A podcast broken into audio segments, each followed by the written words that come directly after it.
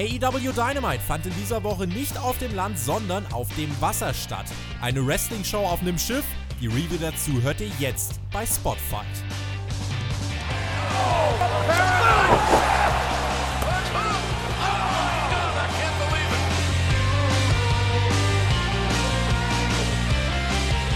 Wenn John Moxley Sweet Caroline singt, dann muss irgendwas Besonderes sein. Eine einzigartige Atmosphäre, ein einzigartiges Setting, ein einzigartiges Schiff. AW Dynamite Bash at the Beach Teil 2. Eine Wrestling-Show vom Boot, genauer gesagt dem Traumschiff von Chris Jericho. Nicht ganz so neu wie, die, äh, wie der Austragungsort von Dynamite ist die Podcast-Kombination heute. Die habt ihr nämlich schon mal so gehört. Mein Name ist Tobi und bei mir ist unser AEW-Experte Alexander Bedranowski. Hallo. Jawohl, es geht ab aufs Boot und ich habe mir von Alicia Fox die Kapitänmütze geklaut für diese Ausgabe. Oh, das, das ist eigentlich schade, dass wir hier nicht irgendwie per Google Hangout oder so äh, miteinander verbunden sind. Wir nehmen uns das mal vor für den nächsten die, Jericho Cruise. Die steht mir richtig gut, Tobi. Ich würde es so gern sehen. Oh, jetzt hast du mich ein bisschen neidisch gemacht. Ich muss aber jetzt auch mal direkt vor, äh, vorweg schicken, hate me if you want, diese Atmosphäre mit dem Boot und dieses Setting, das hat mich zu 110% abgeholt. Du hattest über zwei Stunden, selbst wenn im Ring mal irgendwie ein Gang runtergeschalten wurde, immer was anderes zum Gucken. Durch diese ganze einzigartige Umgebung. Und das fasst für mich irgendwie am Ende des Tages irgendwie auch diese Show zusammen, Alex. Das Wort einzigartig. Wie hast du das Setting empfunden? Traum oder Albtraumschiff? Definitiv ein Traum und sehr, sehr einzigartig. Also visuell wirst du da abgeholt und kriegst einfach mal einen Impuls, den du sonst einfach nicht hast. Also diese Wrestling-Show sah aus wie nichts, was du jemals gesehen hast. Am ersten vielleicht vergleichbar, aber ist dann auch ein hinkender Vergleich mit manchen WCW Nitros, die auch mit so einer Pool-Atmosphäre stattgefunden haben, aber halt noch nie eine Show im Fernsehen auf dem Schiff. Wobei ich sagen muss, man hat nicht ganz alles rausgeholt, was man hätte rausholen können, aber dazu werde ich später in der Show noch was sagen. Ich habe auf Twitter schon diese Woche geschrieben, Alex, ich will dahin. Wann machen wir eine Kreuzfahrt? Und können wir alle Patreon-Supporter mitnehmen? Was hältst du davon? Ja, aber du trinkst überhaupt gar keinen Alkohol. Also die Patreon-Supporter, die nehme ich gerne mit. Äh, danke da draußen an euch alle fürs Unterstützen. Aber Tobi, hast du da Spaß? Also ich trinke auch keinen Alkohol. Eigentlich können wir es uns sparen, oder? Ja, wir, wir machen, wir nehmen uns Milch mit aber die mit dem hohen Fettanteil, sag ich dir. so wie, wie Kurt Engel machen wir es dann. Richtig. Bleibt kein Stein auf dem anderen. Ähm, Patreon.com slash Spotify Podcast. Wenn ihr uns unterstützen möchtet, macht das gern. Wir versuchen hier Woche für Woche wirklich unser Bestes, um euch professionelle Wrestling-Podcasts zu bieten, die eben auch ein bisschen Mehrwert haben und euch ganz ab, unabhängig von der Showqualität, wir haben ja Glück mit AEW, aber unabhängig von der Showqualität soll es unterhaltsam für euch sein. Wenn ihr uns dabei unterstützen wollt, Patreon, euer eure Anlaufstelle. Ähm, Ratings wären, glaube ich, in dieser Woche auch wieder eine klare Sache. Allein diese, diese äh, Tatsache, dass eben auf dem Schiff stattfand. Mich hätte als, das als Zuschauer allein schon bewegt, nicht abzuschalten. Äh, war das bei euch eigentlich auch so? Wie habt ihr das Setting empfunden? Jetzt haben wir so lange drüber geredet. Jetzt wollen wir aber von euch wissen, ist das Ganze gelungen? Wirkte das stimmig? Würde mich freuen, wenn ich da irgendwie einige Einschätzungen von euch noch lesen könnte, nachher, wenn das Ganze hochgeladen ist. Eine Sache, die mich nicht so gehypt hat, wie das Setting das war direkt die Tatsache, dass mir das erste Match fett vom AEW Twitter-Kanal am Dienstagmorgen gespoilert wurde. Oh. Alex, du bist ungespoilert in die Show gekommen? Fragezeichen. Mhm. Bin ich, ja. Ähm, was war da los? Was, was lief da schief? Ist, ja, es war halt einfach ein, ein äh, Post von wegen, ja, hier übrigens, äh, angekündigt für, äh, ich weiß nicht, ob es eine Dynamite-Ausgabe war oder für, für irgendeine weitere Show auf dem, auf dem Schiff oder so. Ähm, der neue Tag Team Champion Kenny Omega, Mixed Tag Team Match, trifft an der Seite von Riho an gegen, äh, ich glaube, Kip Sabian und äh, Penelope Ford. Und Tobi, jetzt hast du alle unsere Zuhörer da draußen gespoilert. Die, ja, stimmt, wir hätten eh nicht drüber geredet. du Sack. Jetzt reden wir auch mal äh, drüber. Was war denn hier überhaupt äh, los? Es gab in der letzten Woche ein Number One Contenders Tag Team Fatal Four-Way Match. Der Hangman und Kenny Omega, die haben sich durchgesetzt und ähm, waren dann hier auch am Start auf dem Schiff. Sie kamen nicht als Team heraus. Wie wirken die jetzt eigentlich so für dich nach einigen Wochen? Ist das trotzdem ein glaubhaftes Team? Also, hm, ich würde sagen, gerade so. Da hat man so wenig Vorarbeit geleistet. ähm, also anders gesagt, weniger Vorarbeit hätte man nicht leisten sollen. Wie oft haben wir jetzt die beiden zusammen im Einsatz gesehen? Ich glaube dreimal, wenn ich mich nicht täusche. Sie waren halt, also als Tag-Team tatsächlich haben sie, glaube ich, eingerechnet mit diesem Match jetzt, äh, jetzt schon sieben Tag-Team-Matches bestritten. Allerdings, äh, glaube ich, nur drei wirklich zwei mhm. gegen zwei und der Rest war eigentlich in irgendwelchen äh, Fourways oder so. Und das äh, schmälert dann oder äh, korrigiert zumindest diesen Eindruck irgendwie ein bisschen nach unten. Ja. Insofern, hier waren sie jetzt auf einmal dann im Tag-Team-Titelmatch und Alex, natürlich, wenn da der Hangman ist, lass mich raten, das muss doch deine Bauchbinde der Woche sein? Nee, also wenn du willst, dass ich jetzt die Bauchbinde der Woche raushau, dann, Tobi, muss ich dich leider enttäuschen, denn diese Woche war das für mich nicht der Hangman, aber für dich What? ja sicherlich. Das kommt, deswegen bring du den Spot. ähm. Komm, Tobi, es ist Zeit für die. Nein, ist Wie es nein? nicht. Hör auf. Warum nicht? Nein, ich hab. Warum? Okay. Was war eure Bauchbinde der Woche? Äh, der Hangman war doch eigentlich, muss ich, hätte schwören können, du nimmst den. Es war doch der Favorit und ich habe mir schon extra notiert, der Hangman wird bei dir neuer Tabellenführer oder neuer alter Tabellenführer. Okay, dann nicht, aber wir können die Bauchbinde vielleicht trotzdem äh, vorlesen. Um, ähm, was hoping this would be a booze cruise. Alex, was hat's denn damit auf sich? Ja, Booze Cruise, wo man ordentlich Alkohol trinkt, würde ich sagen, ne? Wikipedia hat mir ausgespuckt, Booze Cruise ist eine umgangssprachliche englische Bezeichnung für eine kurze Reise von Großbritannien nach Frankreich oder Belgien mit dem Ziel, niedrige Preise zu nutzen und persönliche Vorräte an Alkohol oder Tabak in sehr großen Mengen zu kaufen und zu konsumieren. Haben wir wieder was gelernt. Haben wir wieder was gelernt. Bei mir würde da stehen, große Mengen an Milch zu kaufen und zu konsumieren. Auf der anderen Seite von Kenny Omega und dem Hangman stand SCU. 60 Minuten Zeitlimit, bevor wir jetzt detailliert äh, vielleicht über das Match nochmal reden. Ähm, Brian Alvarez und Dave Meltzer, die sind auf dem Schiff und meinten, natürlich, gut, das Schiff ist auf dem Wasser, das wackelt. Ähm, man war jetzt natürlich angedockt äh, an den Bahamas für diese Show, also war nicht auf dem offenen Meer.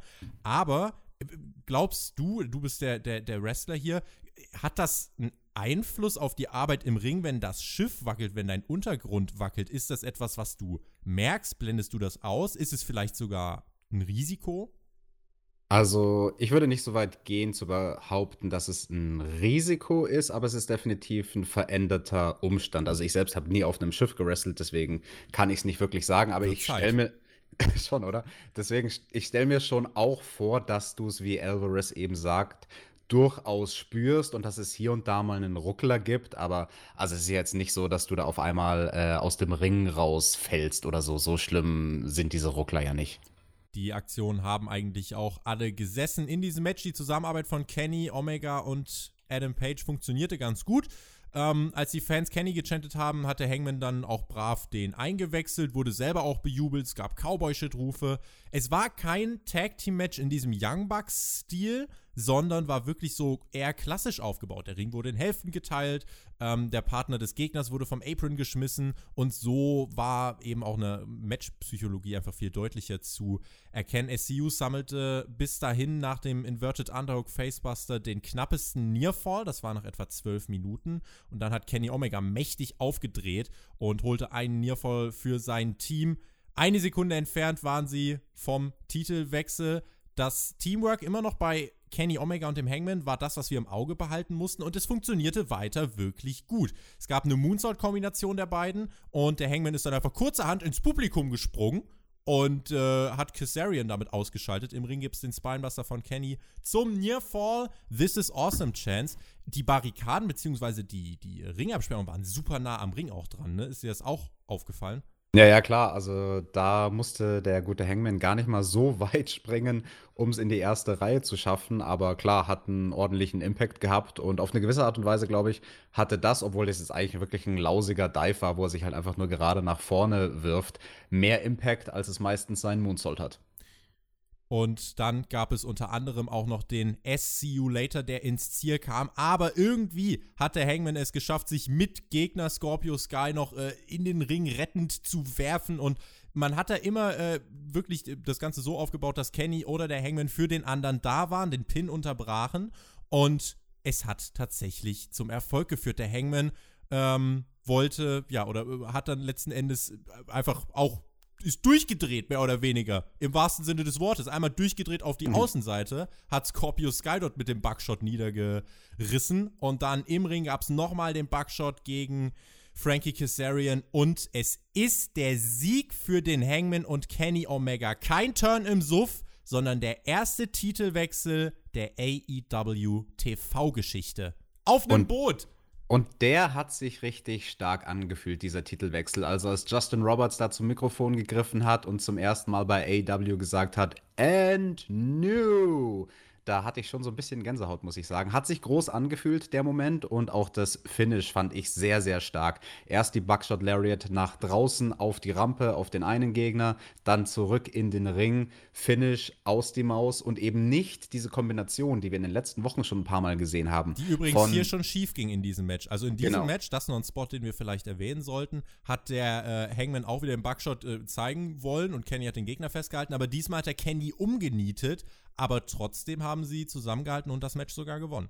Und das fördert halt die Buckshot Lariat an sich, also als individuelles Manöver, wenn das reicht, nicht nur zum Sieg, sondern sogar um sich einen Titel zu holen, dann wertet das diesen Move total auf und man sieht halt, okay, es muss gar nicht immer die Kombination sein, also diese Kombination aus beiden Aktionen, die ist dann natürlich tödlich, aber dieser Trademark-Move, der kann schon auch mal das Finish sein. Also da, in dem Punkt macht es der Hangman in dem Fall oder diejenigen, die das gebuckt haben, sehr, sehr clever, diese Aktion wichtig zu machen.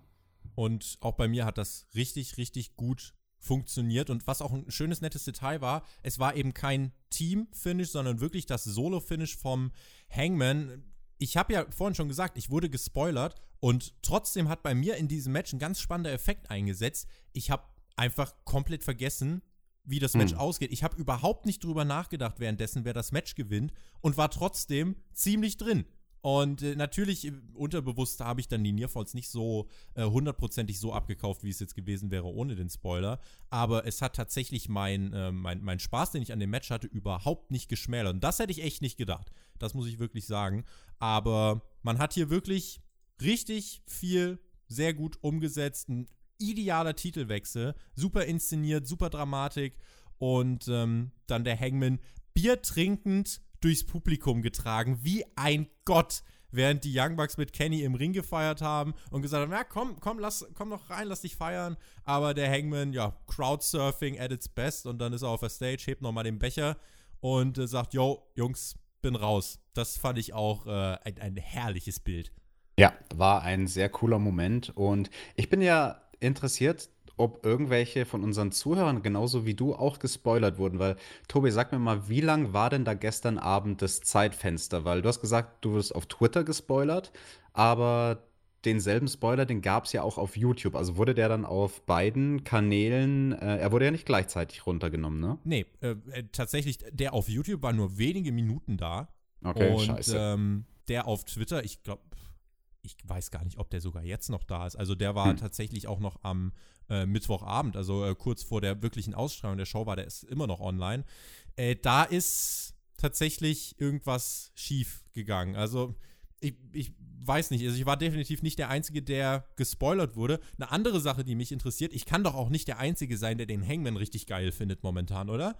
Also der hat sich ja wirklich in den letzten Monaten, ich habe das jetzt auch schon des Öfteren erwähnt, wirklich weiterentwickelt. Von einer Person, die ich irgendwie so, ja, als Elite-Anhängsel wahrgenommen habe, zu einem Typen, der halt wirklich Interesse in mir geweckt hat. Und äh, insofern, wenn ihr gerade Lust habt, euch die 10 Sekunden zu nehmen, ich bin nicht der Einzige, der den Hangman gerade geil findet, oder? Ich denke auch nicht. Also da werden dir wahrscheinlich viele Leute in den Kommentaren zustimmen. Ich stimme dir da auch zu. Also ich finde den Hangman aktuell den interessantesten Charakter bei AEW. Und damit können wir das Match an sich eigentlich abhaken, aber ich möchte zu einem Aspekt davon noch eingehen, nämlich auf die Matchstruktur. Du hattest ja schon gesagt, das wurde ein bisschen langsamer geführt und strategischer und klassisches Tag Team Wrestling, der Ring wurde in Hälften aufgeteilt und so weiter. Und das fand ich hier wirklich sehr, sehr bemerkenswert. Also vor allem, wenn man sich die Art des Tag Team Wrestlings bei AEW allgemein anschaut, dann ist dieses Match doch wirklich sehr rausgestochen und ich finde, es ist sehr positiv rausgestochen. Du warst am Anfang langsam und methodisch, dann wurde es immer schneller und schneller. Dann kam schon so eine Phase, wo du gedacht hast, oh, jetzt, jetzt kommt die heiße Finish-Phase. Dann ging es aber in die Werbung Also dieses Match war überhaupt so lange, dass es durch eine Werbepause hindurchging. Das erste Mal, glaube ich, dass ein Dynamite Opener durch eine Werbepause mhm. unterbrochen wurde, ja. Und in der Werbepause ging es natürlich ein bisschen runter von der Intensität, aber bumm, in dem Moment, wo wir aus der Werbung zurück waren, wurde das Tempo wieder ordentlich angezogen. Es gab sozusagen die zweite Finish-Phase, die richtige letzte Nearfall-Phase. Und das ist insofern, finde ich halt vor allem interessant, wie dieses Match aufgebaut wurde, weil wir ja sonst diesen Young Buck-mäßigen Tag-Team-Stil bei AEW haben. Wir hatten den erst letzte Woche zum Vergleich, ne? Da hatten wir dieses Number One Contender-Match, wo ja auch der Hangman und Kenny mit drin waren. Da gab es vier Teams und das war schon ganz anders aufgebaut. Da gab es anders als diese Woche gar keine Entrances. Die Leute standen alle direkt im Ring. Das Match ging direkt los, Tempo, Tempo, Tempo von der ersten Sekunde. Und das Match war dann letzte Woche eben oder klassischerweise auch bei AEW vorbei, bevor es in die erste Werbung geht, damit das erste Sendungssegment wirklich maximale Intensität bietet. Und ich will jetzt hier keine Grundsatzdiskussion anfangen, weil das könnte man theoretisch natürlich immer machen, wenn so ein Spotfest im Young Buck-Stil bei AEW stattfindet. Aber ich möchte eines noch ergänzen, weil letzte Woche, da könnte es sein, dass etwas, was ich gesagt habe, falsch verstanden wurde, eine Kritik, die ich hatte. Und unser Kollege von NXT, vom NXT-Team, der Mac, der hat mich darauf hingewiesen und wir haben uns dann privat ein bisschen darüber unterhalten, über diese Art des Tag-Team-Wrestlings. Wrestler unter sich, die einfach mal, ja, Match-Strukturen analysieren. Das kann Spotfight. Ja, weil, also natürlich, es ist ja, ist ja hochinteressant, weil das einfach so ein eigener neuer Stil ist, der da die letzten Jahre und vor allem letztes Jahr halt 2019 entstanden ist bei AEW, jetzt, wo dieser Young Buck-Stil halt auch mal im Fernsehen zu sehen ist. Und ich hatte gesagt, ja, das sagt einiges aus, dass es This is Awesome Chance gab in einer Phase vom Match, wo gerade das einzige Heal-Team krasse Aktionen gezeigt hat. Was ich damit gemeint habe, war, ja, das sagt einiges aus und zwar nichts Gutes. Also das ist ein Zeichen, dass die Jungs da äh, die Aufgabe verfehlen, dass die Heels nicht als Heels funktionieren und das sollte nicht sein. Und natürlich, wenn alle krasse Spots machen, dann scheißt das Publikum drauf, wer ist eigentlich der Gute, wer ist der Böse. Das ist nicht im Sinne des Erfinders und ja, interessant ist dann auch noch, dass aber trotzdem NXT, ich sag mal, die es mit dem Performance Center und den ganzen Trainern dort ja eigentlich besser wissen sollten, letzte Woche nachgezogen haben. Die haben genau einem, dasselbe gebracht. Die haben ja. genau denselben Stil gebracht und bei Wrestlern, die normalerweise nicht diesen Stil gehen. Das fand ich hochinteressant. Da gab es Matt Riddle und den Bruiserweight Dunn, und genau. vor allem Pete Dunne, der ist ja eigentlich der Inbegriff von strategischem, methodischen Methodisch, Wrestling. Genau, ja. Und die beiden haben dann gegen die Engländer, Flash Morgan Webster und Andrews, ein Spotfest abgeliefert, was halt genau auf diesem Young Buck-Niveau war. Und ich glaube, das war von NXT, um quasi zu zeigen, hey, den Stil können wir auch und den können wir sogar noch besser als ihr. Ich finde, NXT hat da nichts zu beweisen und sollte es auch nicht. Und Maxter und ich, wir sind uns einig, wir persönlich sehen beide so ein methodisches Tag-Team-Match, wie wir jetzt diese Woche in dem Titelmatch bei Dynamite hatten, sehr viel lieber. Ein Name, der jetzt schon äh, oft gefallen ist, Young Bucks. Das ist, glaube ich, so der nächste Step, der jetzt auf uns zukommen könnte. Also Kenny und der Hangman, das hat sich ja dann auch nachher noch in einem Segment angedeutet, was wir dann ansprechen werden. Findest du, SCU ist jetzt hier geschwächt, so abschließend zu diesen ersten 30 Minuten der Show? Oder ähm, hätte man ihn den Titel lassen sollen? Hätte man den Turn schon bringen sollen? Hm, nee, ich glaube, das war ein organischer Zeitpunkt, um den Titel SEU wieder wegzunehmen, weil jetzt so ein Punkt erreicht ist, wo sie so langsam was von diesem anfänglichen Hype, den sie hatten, verloren haben. Und also der Titel, den jetzt weiterzuhalten, hätte ihnen nichts mehr genutzt. Und es ist sehr viel interessanter, finde ich, jetzt Kenny und den Hangman als Champs zu haben. Diese ersten 30 Minuten der Show haben bei mir gut funktioniert. Nicht so gut funktioniert, das hat bei AEW zuletzt die Women's Division in dieser Woche. Priscilla Kelly gegen Dr. Britt Baker. Und Priscilla Kelly haben wir zuletzt gesehen bei All Out in der Casino Battle Royale. Genau, ist schon ein Weilchen her. Einmal gab es die erst zu sehen bei AEW. Und ja, sie ist ja nicht irgendjemand. Das ist die Ehefrau für diejenigen, die es nicht wissen, von Darby Allen. Oh, good to know. Also, ich glaube, auf Instagram oder so habe ich dann auch tatsächlich die beiden schon mal ein bisschen äh, miteinander gesehen. Darby Allen, Priscilla Kelly, Mixed Tag Team Matches. Ihr mhm. habt es hier zuerst gehört. Das Match, was sie hier bestritten hat, das war das gegen Dr. Britt Baker und das war sehr basic und auch relativ langsam. Es gab auch dann nach zwei Minuten schon eine Werbung, wo man nicht so wirklich viel verpasst hatte. Es wirkte irgendwie so ein bisschen so, als hätten die beiden die Moves so durchführen müssen. Sie wirkten sehr angestrengt bei der Ausführung der Moves und äh, das hat dann eben dazu geführt, dass es manchmal nicht so flüssig war. Britt brachte dann ihr Comeback auf die Beine, indem sie ähm, Priscilla Kelly an den Haaren zu Boden zog. Der Lockjaw bescherte ihr dann nach sechs Minuten den Sieg. Ich würde sagen, grundsolide und Gott sei Dank nicht zu lang, oder? Ja, solides Match. Zu dem Match an sich brauchen wir gar nicht so viel sagen. Viel interessanter finde ich ja dann die Promo, die es hinterher gab mit ihr und Tony Schiavone im Ring. Tony Schiavone vor allem im Hawaii-Hemd, der hat äh, Britt Baker gratuliert und meinte, knappe Sache. Äh, das mit den Haaren hier, das haben wir, haben wir schon gesehen, ne? Und Britt meinte, Tony, wir wissen, ja, du bist ja der Star, aber das ist dein einziges täglich Brot. Davor warst du bei Starbucks als Shitty Barista und äh, alle Leute so, what? Das kann sie doch nicht sagen.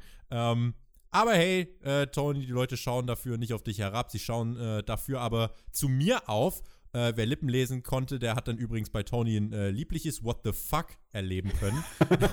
Britt, Britt, Baker meinte, sie ist ein Vorbild, ist ein Voll, äh, Vollzeitjob und das ist ganz, ganz viel Druck. Außerdem, sie ist die bestaussehendste weibliche Person auf diesem Schiff, ist schlau, gebildet und ich weiß nicht, Alex, ähm, ich habe auch mal einen coolen Fact, das mit Priscilla Kelly und Darby Allen, pff, geh mal weg, aber Britt Baker, wusstest du, dass die Zahnärztin ist? ist nicht wahr. Ja, und die ist auch eine hübsche und hat genau das in der Promo auch gesagt. Don't hate me cause I'm beautiful. Und diese Promo war sehr, sehr interessant, weil, also einmal ist da die Zeit davon gelaufen. Das hat man ganz, ganz klar gemerkt. JR hat sie am Ende einfach unterbrochen. Genau, und dann ging es, äh, ich weiß gar nicht, ob es in die Werbung ging ja. oder in das nächste Video, aber auf jeden Fall ist die Zeit davon gelaufen. Nichtsdestotrotz, die Tonalität fand ich hervorragend, weil Brit da jetzt nicht over the top mäßig den Heel raushängen hat lassen, sondern einfach, das war ja auch in dem Match, wurde das angesprochen und in ihrer Bauchbinde, also von den Kommentatoren wurde es im Match angesprochen, dass sie frustriert ist und da hat sich ganz viel Frust bei ihr angestaut, weil sie nicht Nummer 1 Herausforderin ist. Und ne, so langsam fängt bei ihr der Kragen an zu platzen und sie wird so ein bisschen angepisst. Tonalität super, aber der Wortlaut von der Promo, das fand ich mega billig. Das war einfach nur Cheap Heat, solche Phrasen wie, ah, hasst mich nicht, nur weil ich schön bin. Also, wenn, wenn sie das schauspielerisch von dieser Tweener-mäßigen Tonalität schon so gut kann, dann hätte man ihr da auch irgendwie helfen sollen, bessere Worte zu finden. Der Heel-Turn der richtige Schritt für Britt Baker? Ah, ich denke auf lange Zeit bestimmt, aber ich glaube, der Charakter wäre auch noch als Face definitiv ein halbes Jahr lang mal mindestens interessant gewesen. Und ja, also ist das schon der Heel-Turn? Das ist so ein bisschen die Frage. Und es, es war vom Wortlaut her ein Tacken zu heelig. Also dieser Spruch zu ich glaub, also glaub, der hätte schon gereicht. Der hätte mehr erreicht als dieses billige, ah, hasst mich nicht, nur weil ich schön bin. Du sagst es auch mit so einer wunderbaren Tonalität in deiner Stimme. Übrigens machen wir doch eine Fun-Fact-Folge draus: Britt Baker, Lebensgefährtin von Adam Cole. Wusste bestimmt auch noch keiner. Ähm, Unglaublich. Ey, du, aber apropos Ton Tonalität in der Stimme, da muss ich ja mal was sagen. Irgendjemand hat in so einem anderen Podcast bei uns auf dem Kanal, das waren diese beiden Fatzkes da von NXT, behauptet, dass sie schönere Stimmen hätten als wir, Tobi. Es, um das vielleicht mal. Äh, What the fuck? Also, wir mussten ja generell, also das mit Britt Baker, dem, dem Ganzen sollte man in Zukunft auch mal Aufmerksamkeit schenken, aber einige, die auch scheinbar Aufmerksamkeit geschenkt haben wollen, die sie brauchen, die sie scheinbar irgendwie sich erkratzen und erbeißen müssen, mhm. das sind die Jungs aus dem NXT Review Team. Die haben jetzt zweimal gegen uns ausgeteilt, ohne dass wir irgendwas gesagt haben. Und sind da jetzt irgendwie dabei. Fishing for Attention nennt man das, glaube ich. Lieber ja, ja. Shaggy und lieber Max da. Wir bleiben doch, ich bin ja immer so der Mann der Zahlen und der Fakten. Bleiben wir doch einfach mal bei den Fakten und bleiben wir bei dem Grund, warum ich hier gar nicht aus der Haut fahren muss. Ähm, bei den Ratings. Nicht nur im TV, sondern auch bei Spotify liegt ja AEW vor NXT. Insofern, ich muss hier gar keine großen Reden schwingen. Ich kann hier ganz lässig, kann ich hier die Beine hochlegen, Alex, und kann sagen, ha, wir müssen uns gar nicht sagen, wie toll wir sind. Ja, Das sagen uns nämlich schon die Zuhörer. Ich habe letzte Woche erst ein Paket in der Post bekommen. An dieser Grüße, äh, an dieser Stelle ganz liebe Grüße an den Julian. Der hat mir einen kleinen Pokal geschickt, eine Trophäe von einer vergoldeten Hand, die ein goldenes Mikrofon hat. Und da frage ich mich, äh, Shaggy und Maxter, wo, wo, wo ist eigentlich euer, euer Pokal? Wo sind eigentlich eure Eier? Das kann man vielleicht auch so fragen. Ähm, machen, machen, machen wir damit den, äh, den Haken äh, einmal an die Frauen und an das Women's Match und äh, gehen damit einmal weiter. Hat, hat, den, hat den jemand? Na egal. Ähm, I, I, see what you did there. Ja, ja. ja. Und äh, gehen damit einmal weiter. Äh, und zwar haben wir dann gesehen ein äh, Videopaket und zwar zum Jungle Boy, von dem Dave Meltzer mittlerweile sagt, dass das definitiv ein künftiger Topstar ist und er meinte auch, dass sich eigentlich im letzten Jahr niemand so sehr weiterentwickelt hat wie der Jungle Boy. Ist der ein Star in the Making? Hm, also ich denke, was er auf jeden Fall nicht sein will, das hat er in diesem Video auch gesagt, er wollte sich immer so weit wie möglich entfernen von diesem Klischee des Hollywood-Kindes. Und ich denke, das ist auch der Grund, warum man jetzt erst, nachdem er schon einige Monate lang etabliert ist, zum ersten Mal auch Fotos sieht von ihm und seinem verstorbenen Vater, dem Schauspieler Luke Perry. Fand ich aber dennoch sehr, sehr interessant, diese Fotos hier auch mal im Rahmen von AEW zu sehen. Im dritten Match des Abends war dann der Jungle Boy zu sehen. Der Jurassic Express an seiner Seite Marco Stunt und der Luchasaurus traf auf den Inner Circle Santana und Ortiz und Chris Jericho. Der Jurassic Express äh, kam gut an. Marco Stunt äh, hatte ein bisschen Angst vor der ganzen Pyrotechnik. Und dann kam der Champion. Chris Jericho und Holy Smokes. Alex, die Crowd singt deinen Rocksong der gleichzeitig dein Theme-Song ist, die grölen den alle mit, wenn du zum Ring kommst, auf deiner eigenen fucking Kreuzfahrt. Ich würde sagen, dann hast du es geschafft. Also das war schon richtig stark, wie die Fans da Jerichos Theme mitgesungen haben. Auch später am Abend haben sie hier und da mal noch mitgesungen, aber das war definitiv der krasseste Pop des Abends, würde ich sagen. Ja, Jericho wird gefeiert wie der Weltmeister, aber zu Recht. Und deswegen, einfach weil ich das so gefeiert habe, weil es einer der coolsten Entrances war und einer der wirklich das, mein Highlight aus dieser Ausgabe. Und nur deswegen gibt es in dieser Woche die Bauchbinde der Woche an unseren World Champion Chris Jericho. 144 Days as AEW World Champion, 144 Tage, Coolness, hm. cooler Heel, cooler Typ. Gab dann die Thank you Chris Jericho Chance oder die Thank you Chris Chance. Wie lässig kann man sein? Und ihm ist vor allem ein kleines Lächeln über die Lippen gekommen, Alex. ja, das ist aber auch ein interessanter Fun-Fact in der Bauchbinde, weil 144 Tage, also irgendwie von meinem Bauchgefühl her, hätte sich das angefühlt, als ob er schon länger Champion ist. Die Promotion gibt es jetzt, naja, drei Monate gibt es das TV-Produkt. Bei All Out hat er den Titel gewonnen. Kommt hm. schon hin. Wir, wir, vertrauen den Leuten mal. Ich glaube, die Social Media Guys sind eher noch die, denen wir nicht vertrauen sollten von AEW. Aber gut. Jericho startete im Ring gegen den Jungle Boy, äh, tagte dann aber ganz schnell Ortiz ein, als es nicht ganz so gut lief. Und es gab einige Tag-Team-Aktionen vom Jurassic Express. Das Boot hat Marco Stunt mit seiner Lifeguard-Weste gefeiert. Der Luchasaurus geriet mit Jake Hager aneinander und das Match schaukelte sich dann ja ordentlich hoch. Es gab viele Spots und vor allem die Jungs vom Jurassic Express haben dafür viele spektakuläre Tag-Team-Aktionen gesorgt. Marco Stunt holte sogar gegen Jericho nach einem 450 einen Nearfall wurde aber kurz darauf mit dem Judas-Effekt geplättet, die Hoffnung zermatscht und Chris Jericho holt sich auf seinem Schiff seinen Sieg. Richtig so. Und apropos Markus Stunt, da gab es eine interessante Aktion während diesem Match. Ich weiß nicht, ob es dir aufgefallen ist. Da musste man genau hinschauen.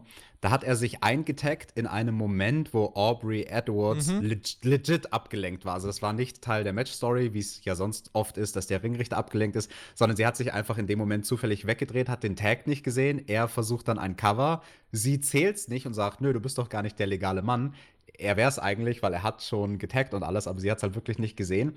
Und das war dann interessant, weil sie hat ihn dann trotzdem nicht rausgeschickt, sondern eine Minute später, also dann gab es ganz viel äh, Tag-Team-Aktionen und ganz viel Durcheinander. Und eine Minute später hat sie dann seinen Tag von ihm, der ja in ihren, in Aubreys Augen, nicht der legale Mann im Ring war, hat sie dann aber einen Tag durchgehen lassen, zurück zu Luchasaurus. Also das war quasi ein Folgefehler, der da entstanden ist. Und wenn sowas schon passiert, ne, Ringrichter sind ja darauf angewiesen, die Sachen einfach äh, so zu zählen und so zu Ringrichtern, wie sie es eben mitbekommen. Ich hoffe, mittlerweile ist das bei AEW so. Ja, well, also anderswo ist das zumindest so. Dann sollte sie da auch so konsequent sein und sagen, hey, du bist nie der legale Mann gewesen und dieser nächste Wechsel, der ist dann dementsprechend auch nicht legal. Oh well, also äh, ja, kommt vor, aber ich musste da sehr schmunzeln an der Stelle etwas länger als 14 Minuten ging das Match, äh, was ich eigentlich ja als sehr unterhaltsam empfunden habe. Natürlich nicht auf dem Niveau des Openers. Der Opener für mich, äh, also das Tag Team Titelmatch, klar, das, das Match des Abends. Aber ich finde einfach cool, wie man hier trotzdem die, die äh, Geschichten, die in diesem Match immer noch äh, mit irgendwie eine Rolle spielen, wie man das einfach voranbringt. Du hast einmal Jake Hager und den Luchasaurus, die sich jetzt irgendwie seit Wochen, eigentlich fast schon Monate, kann man sagen, äh, ich glaube seit einer der ersten Dynamite-Ausgaben, mhm. wo die eigentlich sich immer mal wieder über den Weg laufen und du eigentlich nur darauf wartest, dass äh, es knistert die ganze Zeit und du wartest eben dann äh, darauf, dass es äh, wirklich mal zu extremen Spannung kommt und das Ding wirklich hochgeht. Und du hast natürlich die Sache mit Jungle Boy und Chris Jericho, die für mich immer noch nicht auserzählt ist. Und Chris Jericho hat ja auch nicht den Jungle Boy gepinnt, er hat Marcos Stunt gepinnt, also ich finde, hier hat man einfach auch viele Sachen vorangetrieben, hat mit dem Ausgang vieles richtig gemacht und ähm, hat damit auch für die nächste Woche, wo ja auch wieder ein Tag-Team-Match vom Inner Circle angekündigt ist, äh, auch hier die richtige Wahl getroffen, was den Sieger angeht. Ja, volle Zustimmung in allen Punkten und damit können wir doch eigentlich weitermachen mit dem nächsten Segment. Volle Zustimmung in allen Punkten, die gab es von Cody, nämlich zu den Stipulations von MJF. Der trat in dieser Woche ohne Wardler auf, weil der nämlich für sein Steel Cage Match trainiert. MJF traf auf Joey Janella, der hat äh, A, eine neue Frisur und B, einen großen Sieg geholt. Und zwar gegen Ray Phoenix in einem Bonusmatch, was auf YouTube hochgeladen wurde. Und ähm, weil wir, weil wir auch gerade den Jungle äh, den Jurassic Express angesprochen haben, die waren äh, bei AEW Dark in dieser Woche zu sehen, wenn ich mich richtig entsinne, ne? Genau, sprechen wir einmal über das, über den Bonus-Content, den es diese Woche vor der Ausgabe von Dynamite auf YouTube gab. Denn genau, wir hatten regulär AEW Dark, relativ kurze Ausgabe, 30 Minuten, zwei Matches. Und dann hatten wir zusätzlich aber auch noch ein Match ein paar Stunden später hochgeladen, also ganz kurz vor der Dynamite-Ausgabe, nämlich von Joey Janella gegen Ray Phoenix. Und das ist sehr, sehr interessant, weil das war offensichtlich geplant ursprünglich als Teil der Dynamite-Ausgabe diese Woche. Wenn du nämlich ganz genau hingeschaut hast bei Joey Janella gegen Ray Phoenix auf YouTube, wenn es Wiederholungen gab von gewissen Spots, dann war das Ganze verpackt, also ich meine mit grafischen Elementen verpackt, die von diesem Rock'n'Rager Wrestling Cruise, at genau, Sea ja. waren. Genau. Das war diese Jericho Cruise Verpackung und nicht die normale Art und Weise, wie sonst in die Wiederholung.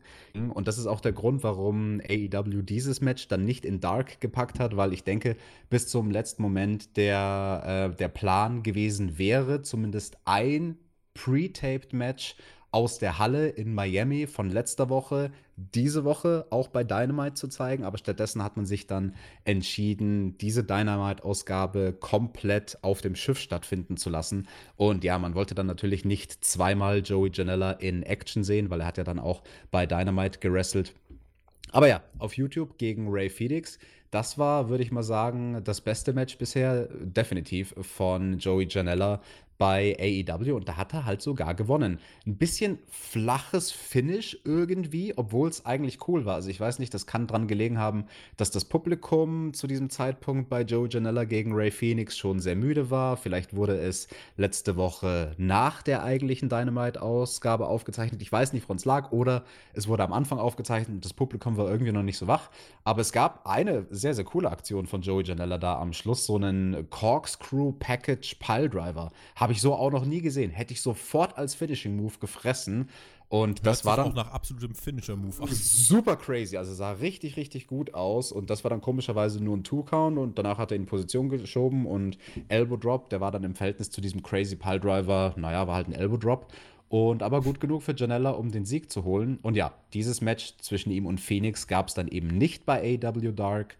Dort hatten wir zwei Matches, einmal ein Damenmatch. Big Swole hat da in sieben Minuten Diamante besiegt. In einem Eine, echt nicht guten Match. Leider. Oh well, ja. Da, also wirklich, ich weiß nicht, zwischendurch, es sah wirklich aus, als hätten sie, als wäre es eine Art Partnertanz gewesen, mhm. aber ich habe nicht zuordnen können, welcher. Es hatte aber zwischendurch echt nicht viel mit dem Wrestling-Match zu tun. Das war eher wirklich so eine Training Center Einheit, wenn ich ehrlich bin. Ja, yeah, getanzt wurde dann auch zum Finish. Da gab es nämlich den Dirty Dancing von Big Swole. Huh? oh, oh, you, you, you, you, see what I did there? Uh, anyway. Wir wollen doch nicht auf NXT-Niveau. Und dann gab es noch ein Match, ein Sechs-Mann-Tag-Team-Match mit dem Jurassic Express bei Dark. Da haben sie die Strong Hearts besiegt. Jungle Boy konnte sich da nach elf Minuten für sein Team den Pinfall sichern. Naja, selbiges ist ihm dann bei Dynamite eben gegen den Inner Circle nicht gelungen. Und damit zurück zu Dynamite, denn da sollte es ja eben dann das Match geben von Joey Janella gegen MJF. Und Tobi, bevor du zu Wort kommst, Nein. MJF diese Woche es ist Zeit für meine Bauchbinde der Woche. Denn es stand dort, MJF has yet to get pinned or submit in AEW. Das fand ich ja mal sehr, sehr interessant. Ist das so? Der wurde scheinbar noch nicht gepinnt und hat noch nie aufgegeben. Also ja, er hat mal Matches verloren, irgendwie Tag Team Matches, wo dann andere Leute gecovert wurden und so. Aber er an sich quasi, also ungepinnt und unsubmitted. Finde ich sehr, sehr interessant. Tatsächlich, aber dann hat er ja fast einen John Moxley-Status und müsste doch in den Rankings viel weiter oben sein. Was ist da los? Das ist eigentlich eine sehr gute Frage. Ich kann dir übrigens äh, sagen, was los war mit diesen äh, Tapings. Das Ganze war ja nicht live. Ähm, Cody, der ja dann auch gleich noch dazu kam, der hat. Also, du meinst, ganz kurz, du meinst Dynamite, diese Ausgabe. Das genau. sind die Tapings, von denen du sprichst. Genau. Das war nicht live. Dynamite genau. in dieser Woche war nicht live und man hat die Aufzeichnungstapes mit zwei Flugzeugen nach Amerika geflogen. Für den Fall, dass einem Flugzeug irgendwas passiert, Platter oder so, ähm, falls einem Flugzeug was passieren sollte, hat man extra zwei losgeschickt, damit diese Sendung auf jeden Fall äh, an den Start gehen kann. Und Cody hat mittlerweile bestätigt, dass AEW in der nächsten oder im nächsten Jahr, beim nächsten Jericho Cruise, der dritten Auflage, das ist dann der 4. Februar 2021, Dort wird AEW live vom Jericho Cruise Schiff senden. Das wird, glaube ich, eine technische Herausforderung. Äh, oder man legt die Route so, dass man unterm Satelliten steht. Sehr, sehr interessant. Und weil du sagst, technische Herausforderungen, müssen wir vielleicht auch noch erwähnen, das gab es an mehreren Stellen diese Woche durchaus auch mal. Also vor allem halt Tonaussetzer, manchmal durch den Wind bedingt und manchmal auch einfach so für ein paar Sekunden. Aber also ganz ehrlich, äh, dafür, dass dieses Setting dort vorhanden war, das entschädigt halt, finde ich, total. Da darf auch mal der Sound nicht perfekt sein. MJF gegen Joy Janella und MJF zählte wie ein König und workte, wie Cody es letzte Woche gesagt hat, wirklich als Oldschool hier. Kip Sabian und Penelope Ford kamen auf die Bühne, küssten wild herum. Janella war kurz abgelenkt, wollte seinen Elbow dann durchbringen. MJF wich aus. Janella landete auf seinem Arm, der im Match vorher schon ordentlich was abbekommen hatte. Crossroads zum Sieg für MJF. Ein, wie ich fand, ziemlich hübscher sogar, Alex. Sinnige Fortführung, Ablenkungsfinish hm, ist okay, solange es nicht jede Woche passiert, aber eigentlich diente das ja nur dem Zweck, das aufzubauen, was danach kam. Ja, war vom Booking her, finde ich, in Ordnung. Der Double Cross, wie MJF diesen Move nennt, durchaus natürlich auch interessant. Also da können wir uns irgendwann mal auf das Match zwischen ihm und Cody freuen, wenn diese Aktion dann von beiden Leuten definitiv das heiße Manöver sein wird. Und äh, ein kleiner Fun Fact zu diesem Match noch, was war da ganz am Anfang los beim Entrance? Da ging Janella raus, ganz nah ans, ans Publikum, an die Absperrung und da war ein Fan verkleidet als Jesus. Jesus! Und Jesus! Und hat Joey Janella gesegnet vor seinem Match, hat aber irgendwie nichts genützt. Ich glaube, Ortiz oder, oder Santana oder irgendwer hat dann auch so eine Kreuzgeste noch in Richtung des Fans gemacht bei, bei seinem Entrance. Großartig, eine, eine äh, Jesus-Verkleidung. Also, äh, das war eine gesegnete Dynamite-Ausgabe. Ich selber bin nicht gläubig, äh, aber wir haben tatsächlich den Segen von wirklich allen bekommen für diese Ausgabe. Den Segen, Promos halten zu können, den hat MJF auf jeden Fall bekommen. Er hat nach seinem Sieg ähm, ja, eine, eine Promo gehalten und hat gesagt, ja, habt ihr das letzte Woche gehört von Cody? Der Typ ist ja ein Poet, ein wahrlicher Lyriker. Und Cody, mit einer Sache lagst du richtig. Du meintest, ich bin äh, ein, Kapi äh, ein Kapitel in deinem Leben, aber ich werde auch dein letztes sein. Dann kam Cody heraus und man dachte sich schon, oh, hat er einen Nerv getroffen und ähm, ja, er darf ja MJF nicht anfassen, das ist ja eine der drei Stipulations. Cody übrigens auch gefeiert wie ein Popstar. MJF meinte dann, Wardlow ist nicht hier, aber du darfst mich nicht anfassen, du darfst keinen Finger an mich legen, egal was du tust. And I am so sincerely sorry, meinte er dann und das Publikum war wieder ordentlich getriggert. Ich glaube, wenn jemand wirklich ausgebuht wurde auf diesem Schiff, dann MJF. Und der meinte dann aber, ach Cody, komm, du bist doch mein Mentor und du willst was sagen, hier, nimm das Mikrofon. Dann hat MJF das Mikrofon vor Cody auf den Boden geworfen. Cody wollte es aufheben, MJF trat es weg und hat sich dann mit erhobenem Stinkefinger aus dem Ring begeben. Und Cody meinte, hörst du das? Die Leute nennen dich Arschloch. Und dann hat er gesagt, ich darf dich zwar nicht anfassen, aber die dürfen. Und zu einem krachenden Oh, Sweet Chin Music von JR setzten die Young Bucks den, äh, die, äh, den Superkick an in doppelter Ausführung. Excalibur meinte auch nur Superkick, Superkick. Hat da äh, JR ein bisschen auf den Weg gebracht. Ähm, ist das, war, war das ein Ausrutscher oder kann man, kann man den Move einfach Sweet Chin Music nennen? Ja, das ist so ein grenzwertiger Fall. Also, kann man schon machen. Ich erinnere mich auch an Leute, mit denen ich im Ring stand. Und wenn die dann halt das Match mit mir gecallt haben, haben die auch manchmal vielleicht nicht Superkick gesagt, sondern Sweet Chin Music. Also, das ist so einer von diesen Moves, die halt solche Klassiker sind. Ja, halb so wild. Also, äh, ich musste aber auch drüber schmunzeln, wie dann Excalibur ihn ganz eilig korrigiert hat. Superkick, Superkick. Irgendwie, dass hier auch äh, JR nicht irgendjemand im Ohr sitzt, der ihm die ganze Zeit sagt, was er zu quatschen hat, ist sehr erfrischend, weil das auch mal zu solchen Momenten führt. Und ganz ehrlich, dafür ist JR irgendwie auch da. Der bringt authentische Momente da rein und äh, das war einer dieser Momente. Ja, MJF wurde dann tatsächlich von den Young Bucks äh, abgeführt und zwar einmal übers Deck und in Richtung eines, äh, ja, oder in Richtung einer Area, wo ein Pool zu finden war. Es wurde ja spekuliert, muss jemand baden gehen? Die Antwort war ja. Jetzt fragen wir uns noch, wer. Natürlich war es MJF. Die Young Bucks schmissen ihn in den Pool. Cody im Ring hat sich gefreut. MJF hat gepaddelt, gewedelt, konnte nicht schwimmen, hat gepaddelt wie so ein kleiner Hund. Ach, ey, tolles Segment. Das Publikum hat's geliebt. Recht schön war es, ja. Also irgendjemand muss bei so einer Kreuzschifffahrt natürlich ins Wasser geworfen werden. Wir haben ja letzte Woche gemunkelt, wird vielleicht jemand vom Schiff geworfen? Nein, natürlich nicht, weil das riesengroß war. Und das bringt mich zu dem nächsten Punkt, das, was ich auch eingangs erwähnt habe, mit diesem ganzen Setting mit dem Schiff. Eine Sache hat man nicht so ganz rausgeholt, so wie man es hätte machen können. Es hat nämlich was ganz, ganz Wichtiges gefehlt am Anfang der Sendung. Der Establishing Shot eine Drohnenfahrt, mhm. die dir zeigt, hey, wir befinden uns auf einem Schiff was dann halt auch über den Ozean plätschert oder in dem Fall halt eben angelegt war für die Show. Aber nichtsdestotrotz, das Schiff von außen hast du ganz, ganz lange in dieser Show nicht gesehen, nämlich erst nach diesem Segment mit MJF. Da gab es dann nämlich ein Video zu der Cruise und es wurden ein paar Highlights gezeigt, auch von Chris Jericho, wie er da Party macht und mit seiner Band auftritt und andere Bands und ein paar Eindrücke von manchen Wrestling-Matches, die da noch stattgefunden haben, hat man gesehen. Und in dem Kontext gab es dann auch eben coole Drohnenaufnahmen von dem Schiff von außen. Und ja, dadurch, dass man das nicht am Anfang der Show etabliert hat, also für jemanden, der da jetzt nicht so drin ist in diesem Mikrokosmos Wrestling der und weiß der eh weiß, nicht, dass das ein Schiff ist. Der weiß nicht, dass das ein Schiff ist, ganz genau. Also ich glaube, der Punkt, auch wenn es natürlich die Kommentatoren dann hier und da mal erwähnt haben, Cruise, Cruise und so, aber ich glaube, der Punkt, dass es auf einem Schiff stattfindet, ist dem Casual-Zuschauer am Anfang dieser Show nicht unbedingt bewusst gewesen. Das hätte auch irgendein, keine Ahnung, Swimmingpool irgendwo sein können. Die Location in jedem Fall dann trotzdem, spätestens hier hat man es dann noch aufgelöst mit diesem Video, wirklich einzigartig. Und MJF, by the way, der reiht sich ein in eine Liste mit den Namen Bischoff, Nash, Hall, Flair und Lex Luger. Weißt du, was die alle gemeinsam haben? Äh, nee. Alle wurden schon mal im Wrestling TV Baden geschickt. Oha. Tony Schiavone war dann äh, Backstage oder auf Deck 2, wie auch immer, war er dann mit dem Hangman und mit Kenny Omega und ähm, hat dann zu äh, Kenny gemeint, übrigens, der Pack, ne, der auch im Main Event gleich antritt, der will weiter sein Match gegen dich. Und Kenny meinte, ja, ist abgeklärt mit dem Office, keine Sorge, das kommt schon. Aber die Tag Team Titel haben jetzt die höchste Priorität. Das ist das Wichtigste, was es gerade gibt für uns.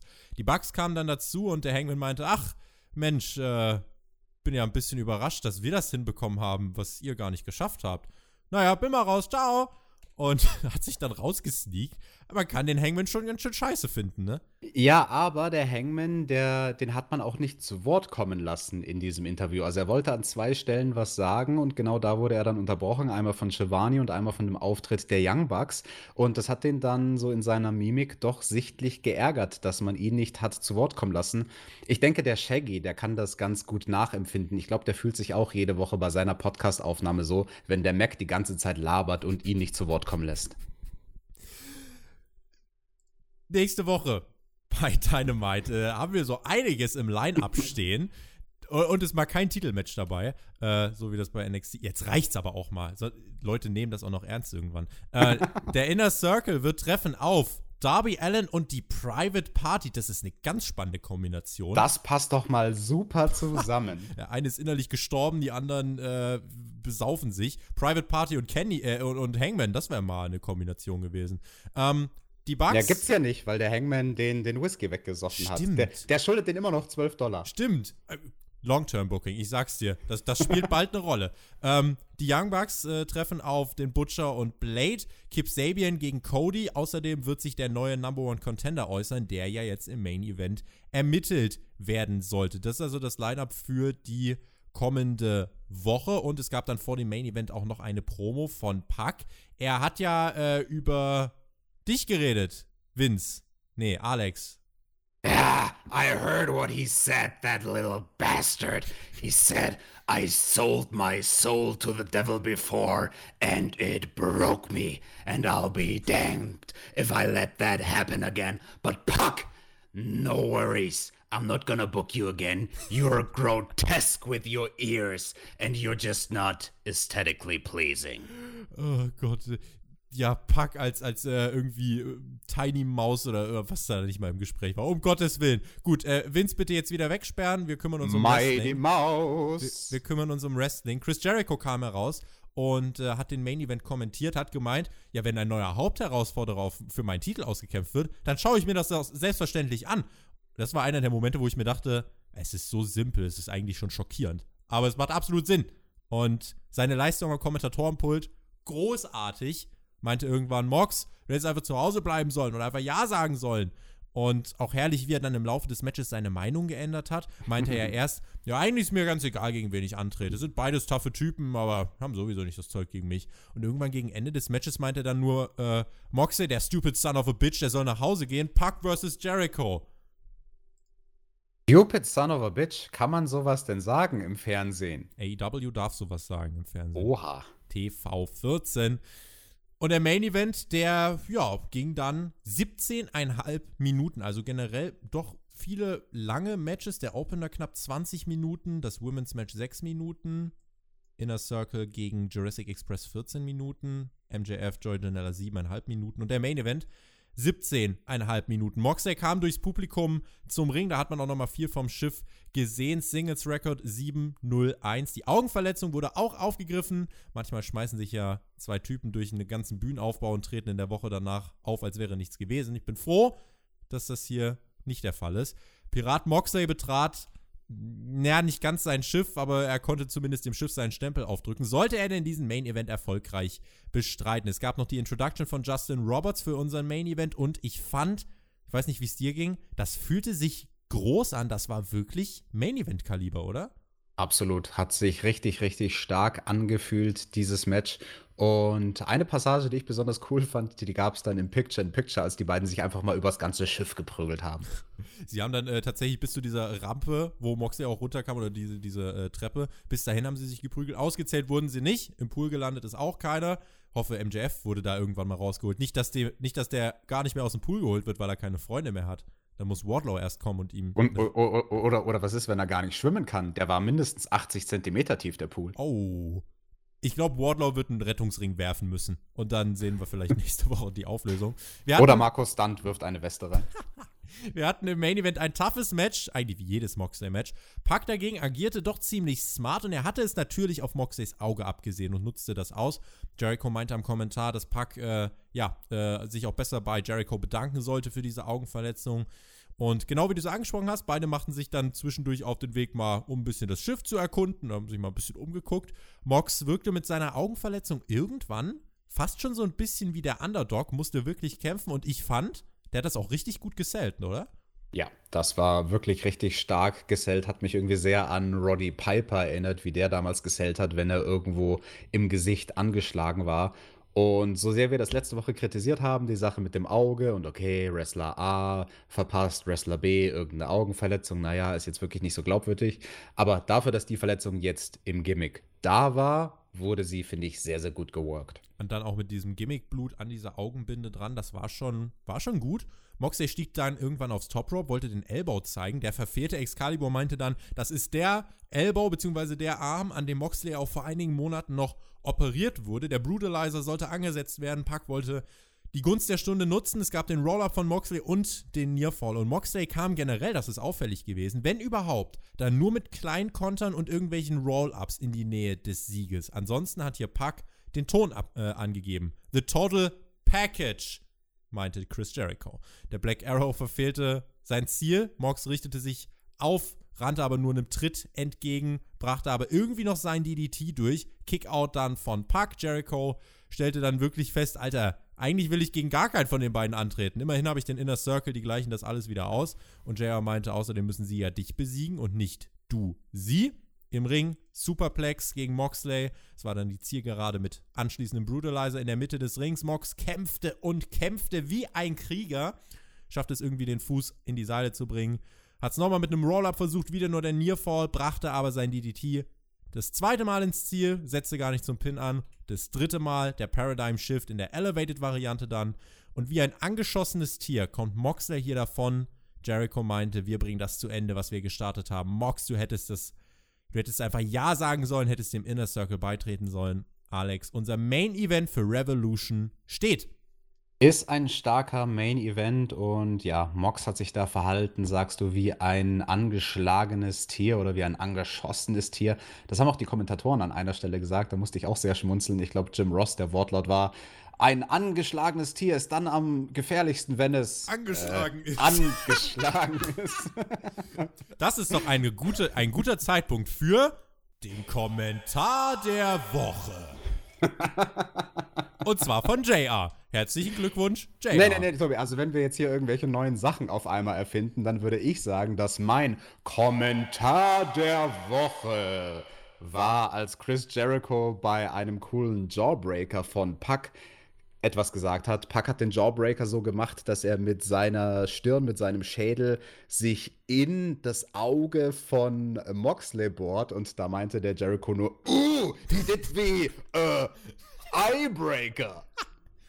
uh, ähm, an dieser Stelle bringen wir doch noch mal auf den Punkt, was jetzt hier in diesem Match passiert ist. Vielleicht noch äh, der Hinweis, äh, wenn ihr irgendwelche lustigen Kategorien habt, die wir pro Woche mal besprechen sollen. ihr seht, wir, wir variieren da sehr gern. Es gab mal Schild der Woche, Jackett der Woche. Jackett der Woche wird es immer geben, aber es gab halt keins. Und äh, das Jackett der Woche wird uns begleiten, genauso wie die Bauchbinde der Woche. Aber wenn ihr irgendwelche anderen lustigen Kategorien habt, schreibt uns die gern. Wir sind da sehr offen für Vorschläge und sind da gesprächsbereit. Und äh, nehmen das sehr gern mal äh, was auf. Und dann, wenn sich am Ende des Jahres jemand die Arbeit macht und wirklich eine Excel-Tabelle mit allen Siegern oder so macht, dann kriegt ihr von uns irgendein, dann kriegt ihr von uns aus dem Merchandise-Store was zugeschickt. Dann kriegt ihr ein Spotfight-Hoodie. So, meine ich ernst. Wow, das ist mal ein Versprechen. Das ist mal ein Versprechen. So, und Moxley hat das Versprechen, dass er der Number One Contender ist. Ein, wie ich fand, guter Main Event bei dem, so ehrlich will ich sein, bei mir der finale Funke um zu sagen, es ist ein überragendes Match. Der sprang nicht zu 100% über. Ich finde, an manchen Stellen hat man irgendwie auch gemerkt, dass es Schnitte gab und äh, dass da irgendwie in, in der Postproduktion, äh, dass da ein bisschen was gemacht wurde. Alvarez und Melzer, die sind auf dem Schiff, haben auch gesagt, es gab während des Matches gab es einige Ungereimtheiten und es ist auch mal für vier Minuten nichts passiert. Finde, man hat es angemerkt, weil das Publikum zwischendurch dann auch einen rapiden Abfall hatte und was man vielleicht auch noch sagen muss, Pack sieht hier irgendwie unglücklich aus, weil auch der Inner Circle die ganze Zeit nur auf Moxley fokussiert war und für Pack scheinen sie sich gar nicht irgendwie zu interessieren. Insofern war natürlich auch der Ausgang des Matches vorhersehbar. Ich glaube aber trotzdem, dass es als TV-Main-Event insgesamt noch als gut wegkommt. Definitiv. Ich glaube auch, dass das unterm Strich gut funktioniert hat. Und ganz ehrlich, bei einer Match-Story wie der, die hier erzählt wurde, da kannst du es eigentlich gar nicht anders machen. Also da kannst du kein Fünf-Sterne-Match draus machen, wenn die Geschichte ist, dass einer mit dem Auge angeschlagen ist. Also das schränkt diese Person ja eh schon ein und schränkt die beiden Worker auch ein, weil sie dann natürlich ein langsameres Tempo gehen müssen. Und das haben sie hier gemacht. Die ganze Sache mit dem Auge, finde ich, wurde bestmöglich umgesetzt. Aber interessant, dass es da dann mal für ein paar Minuten irgendwie Momente gab, wo quasi nichts passiert ist.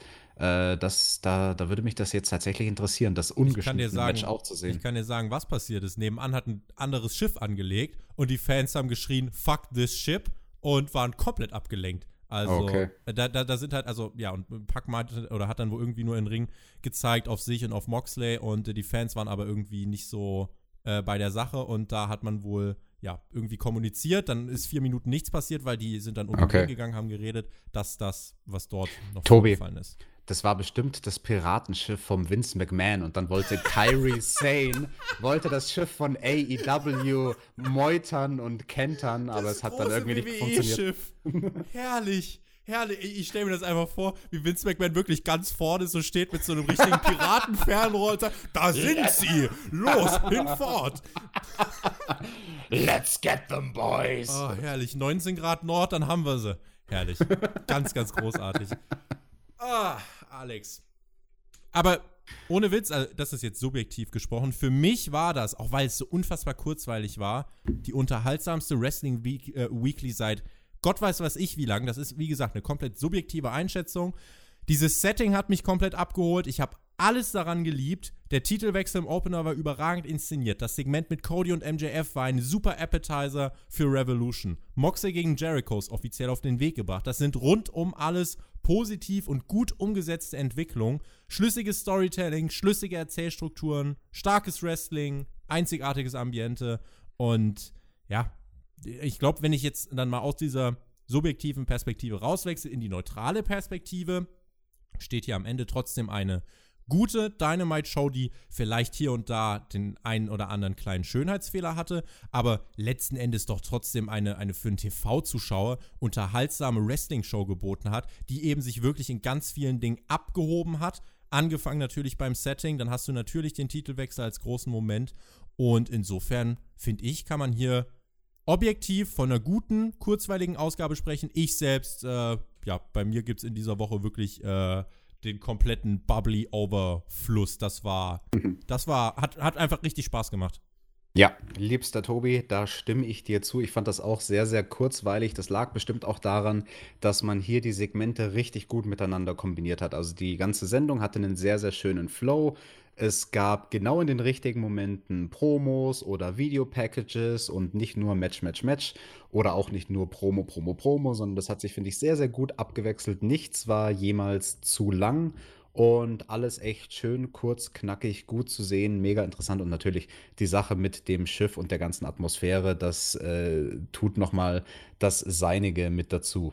Ich freue mich auch riesig dann auf das nächste Jahr. Also wenn man das auch wirklich festgemacht hat, das ist eigentlich so als kleine Gimmick-Sache zwischen den Pay-Per-Views. Das hat halt wirklich vieles verkürzt, finde ich, ne? Weil es halt einfach nochmal so ein spezielles Flair für eine Weekly ist. Und es ist wirklich was anderes, wenn du 13 Wochen wirklich stumpf füllen musst. Äh, ist einfach ein Unterschied, wenn du jetzt dann zum Beispiel hier so ein Element wie ein Pool hast, wo die Young Bucks einfach MJF reinwerfen können. Und von daher, ja, gibt's von mir den Daumen nach oben. Wie hat euch die Show gefallen? Lasst es uns doch gern wissen. Schreibt uns einen Kommentar. AEW Dynamite Episode 16 damit von uns oder von meiner Seite zumindest der Punkt hinter diese Ausgabe. In Hauptkampf habe ich gesprochen mit dem guten Jonathan über den Royal Rumble. Der findet ja jetzt auch noch statt am Wochenende. Und natürlich plage ich auch an dieser Stelle die Review, damit die irgendjemand auch mal hört von unseren liebsten NXT-Freunden. Klickt da doch vielleicht auch mal rüber und äh, schreibt einen kleinen Kommentar, damit die sich nicht ganz allein gelassen fühlen. Und ansonsten haben wir noch ein Tippspiel für den Royal Rumble. Alex ist langweilig. Er schaut ein Pay-Per-View, aber will die Karte davor nicht wissen. Das äh, ist nochmal eine andere Geschichte. Sorry. Und dann, ja, freue ich mich auf ein vollgepacktes Wrestling-Wochenende. Ich war bei Raw, ich werde auch bei der SmackDown-Review sein. Kleine, kleine Vorwarnung schon, weil das mit Björn so gut geklappt hat letzte Woche. Und Rumble gebe ich mir auch. Also die nächsten Tage sind voller Wrestling. Und ich freue mich. Und diese Ausgabe hier hat meine Lust fürs Wrestling wieder geweckt. Hatte sehr viel Spaß.